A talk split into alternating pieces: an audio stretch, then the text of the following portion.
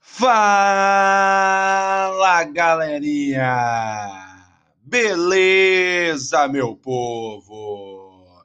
Então vamos dar início agora a mais um episódio aqui do podcast do professor Jairzão. E hoje, atendendo a pedidos, atendendo a muitos pedidos, eu vou trazer para vocês aqui, galera, uma visão geral, uma visão generalizada, é claro, para que vocês tenham, primeiramente, esse entendimento geral e depois, é claro, né, caso desperte o interesse de vocês, aí os aprofundamentos irão ocorrendo naturalmente, tá? Que é a questão da Bielorrússia.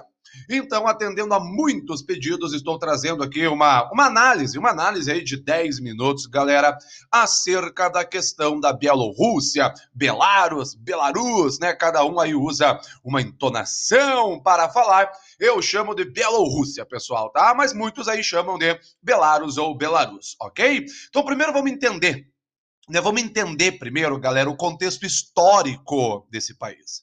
Ah, não adianta nada você sair aí é, tentando compreender os atuais protestos que estão ocorrendo no país se você não tiver uma noção do contexto histórico da Bielorrússia. Então, o que, que vocês têm que saber, galera?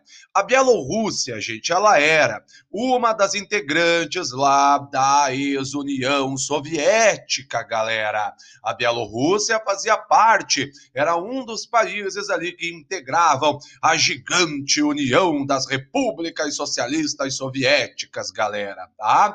Então a Bielorrússia ela traz ainda um pouco dessa influência e é também e é também é uma da, um dos membros, a Bielorrússia, ela é, é um dos membros da SEI. Não sei se vocês já ouviram falar é, da SEI. SEI, C-E-I, C-E-I, SEI, Comunidade dos Estados Independentes, que foi essa união, né, essa, essa comunidade, como o nome mesmo já diz, que se formou com, o, com a fragmentação da União Soviética. Então, quando a União Soviética chegou ao fim, ali em 1991, momento histórico, a Guerra Fria terminando, a União Soviética ficando completamente fragmentada, é, nasce a SEI, Comunidade dos Estados Independentes, esses países que pertenciam à União Soviética, mas agora independentes, iriam se ajudar é, eram países muito frágeis, eram países com seríssimas crises econômicas, políticas. Então essa SEI, essa comunidade dos estados independentes, ela vem ali é para que esses países pudessem se auxiliar, para que esses países pudessem se ajudar.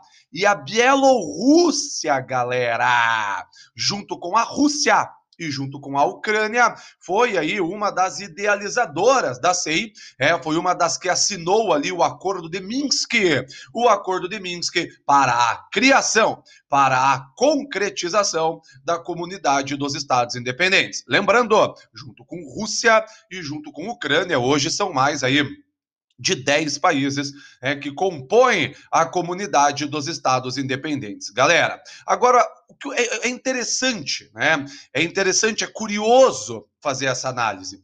Como esses países que pertenciam à União Soviética, eles têm dificuldade de concretizar processos democráticos, galera como eles têm dificuldade de concretizar a democracia. É, basta a gente ver, por exemplo, não precisamos falar apenas da Bielorrússia, basta vermos, por exemplo, o Turcomenistão, né, um país que pouco se fala, mas que é, né, um dos integrantes aí da SEI e também integrava a União Soviética. O Turcomenistão, galera, hoje, para vocês terem uma ideia, é um dos países mais repressores do mundo é um dos países mais repressores do planeta, é um país ali com governo negacionista também, é, com relação aí à Covid-19. Então é curioso isso, né? Não é um caso, não são dois casos. A gente observa diversas vezes como esses países é, que pertenciam à União Soviética, eles têm dificuldade de concretizar processos democráticos. Vejamos a Rússia, por exemplo, né, que embora tenha uma votação para eleger um presidente e tal, tenha o processo de voto, é um país curioso, né? Com o Putin aí tendo a possibilidade de governar até 2036, algo que nós já falamos aqui em né, episódios anteriores. Pessoal, o fato é, em 1994, assume o poder na Bielorrússia um rapazinho um garotinho traquinado, serelepe, chamado de Alexander Lukashenko, pessoal. 1994. Esse rapaz assume o poder, Alexander Lukashenko. A Bielorrússia ainda com grandes instabilidades, esse pós né, União Soviética trouxe bastante agitação para esses países. Para quem não sabe, o Lukashenko ele era é, integrante do Partido Comunista Soviético. Para quem não sabe, o Lukashenko, ele era da linha dura, ele era daqueles mais tradicionais do Partido Comunista Soviético, pessoal. Aí você começa a entender né, esse desejo que ele tem é pela perpetuação aí do poder. Ele ficou apelidado, né, de último ditador da Europa, né? A mídia tem chamado ele de último ditador da Europa, porque agora em 2020 ele foi eleito para o sexto mandato consecutivo eleito para o sexto mandato consecutivo, completando aí em 2020 26 anos no poder. Lukashenko, o último ditador da Europa. O problema, galera, é que esse cara ele sempre foi acusado de fraudar o processo eleitoral. E me parece que agora, nessas últimas eleições, as coisas ficaram é, é, ainda mais claras. Essas fraudes é, ligadas ao Lukashenko ficaram ainda mais claras, pessoal. Ele tinha uma opositora, né, ele tinha uma opositora no processo eleitoral, é a Svetlana Tikhanovskaya. Svetlana Tikhanovskaya. E parece que, que, que, que essa mulher, gente, ela teve seis vezes mais voto do que foi divulgado. Então ficou muito estranha essa reeleição dele a população estranhou, porque a população pensou, velho, mas quase ninguém apoia esse cara. É uma minoria de gente que apoia esse cara. Como que ele teve mais de 70% dos votos? Então parece que as fraudes elas ficaram é, escancaradas. E aí, galera, aí o cabaré pegou fogo. Aí, pessoal, a porca torceu o rabo. Aí, pessoal, o bicho pegou. Gente, o cabaré pegou fogo. Protestos. Protestos, a população indo às ruas é, promovendo protestos de grande porte pedindo a saída do governante. E esses protestos, para variar, reprimidos reprimidos de maneira extremamente violenta. Já são mais de 7 mil pessoas presas, galera. Vejam, eu estou gravando esse episódio no dia 17 de agosto. Né? Para você que vai escutar esse episódio uma semana, duas semanas, um mês depois, muita coisa pode ter mudado depois da gravação desse episódio, tá? Mas até então já são mais de 7 mil presos, ok? É, alguns dizem que já passaram de 2 mil mortos. Algumas fontes alegam que já passou de 2 mil mortos, então é realmente um estado de guerra ali, civil, que a Bielorrússia está vivendo, com os protestos pedindo a saída do, do presidente, e esse mesmo presidente, junto né, com suas forças armadas, com sua polícia, reprimindo duramente essas manifestações. Galera, e aí agora, recentemente, surgiu a dúvida, né? A Bielorrússia, ela tem uma aproximação muito grande com a Rússia.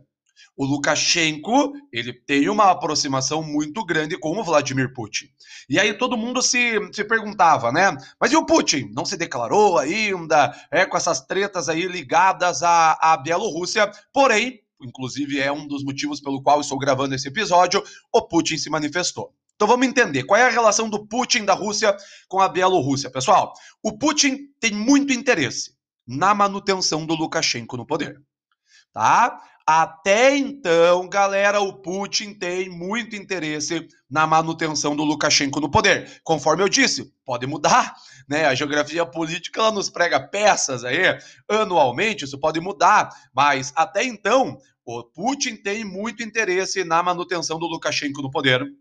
A Bielorrússia ela é estrategicamente muito importante para a Rússia. Ela funciona como um estado tampão. Ela funciona como uma área de influência da Rússia. É uma espécie de barreira. A Bielorrússia ela é uma espécie de barreira entre a Rússia e a Europa influenciada pela OTAN, a Europa influenciada pela União Europeia. Lembremos que a Rússia ela tem ali é, uma, uma rivalidade muito grande, né, com a OTAN. Ainda é um resquício da Guerra Fria. Né? A Rússia tem uma rivalidade muito grande com a OTAN, com a Organização do Tratado do Atlântico Norte. A Rússia tem uma rivalidade grande também com a União Europeia, e a Bielorrússia, ela funciona como uma, uma fronteira ali entre a Rússia e entre essa Europa, influenciada pela OTAN e pela União Europeia. Então, é um país importante para a Rússia também no quesito ligado a gás natural, né? Toda a questão ligada ao gás natural russo, aos gasodutos russos que abastecem a Europa, a Bielorrússia também ocupa um ponto estratégico nesse sentido, ligado à passagem dos gasodutos russos. E ter, né, um presidente, o Lukashenko, um aliado para o Putin é bastante interessante. Galera, e aí o que vocês têm que entender? Caso Lukashenko deixe o poder, é caso essas manifestações elas ganhem corpo e o Lukashenko seja, seja deposto, o Putin tem medo. O Putin tem medo? É, o Putin. Bom, eu não sei se ele tem medo, mas ele tem, mas ele tem receio, né? Ele tem receio de que, por exemplo, caso Lukashenko caia, a Bielorrússia possa ser comandada por um presidente, por uma representante política, por exemplo, é, ligada à União Europeia ou interessada né, em participar da União Europeia, em se aproximar da OTAN, o que para o Putin, na visão do Putin, seria péssimo, né? Você ter um país vizinho seu ali, um aliado, até então aliado, se aproximando da União Europeia, se aproximando da OTAN. Gente, lembremos o que aconteceu com a Ucrânia a situação ela tem um pouco, ela é um pouco semelhante. Não sei se vocês lembram do que aconteceu com a Ucrânia. Né? A Ucrânia lá, todos os protestos é, contra o presidente ucraniano, que lá em 2014 era o Viktor Yanukovych. O Viktor Yanukovych recusou uma aproximação com a União Europeia né, para se manter ali mais fiel ao Putin. Os ucranianos ficaram loucos, os ucranianos saíram do corpo, é, protestaram e derrubaram o Yanukovych. E o Putin, né, o Putin, em retaliação, lembram disso? Anexou a Crimeia incorporou a Crimeia, algo muito debatido até hoje. Então, o que será que vai acontecer com a Bielorrússia caso Lukashenko deixe o poder? Será que Putin vai permitir que as revoltas tomem uma proporção tamanha que Lukashenko deixe o poder, reeditando um episódio é, é, semelhante aí ao que aconteceu com a Ucrânia? Será que Putin vai proteger Lukashenko e vai ajudar a Bielorrússia nessa repressão para mantê-lo no poder? São coisas, galera, que eu ainda não consigo responder. Mas lembrem, gente, tudo pode acontecer quando envolve geografia política, pessoal. Ainda mais quando envolve ali países da ex-União Soviética. Galerinha, passei do tempo, né? Tô bem louco, passei do tempo, mas eu acho que é um assunto interessante, né, galera? Muito obrigado pela atenção. Até o próximo episódio. Juízo, se cuidem. Falou!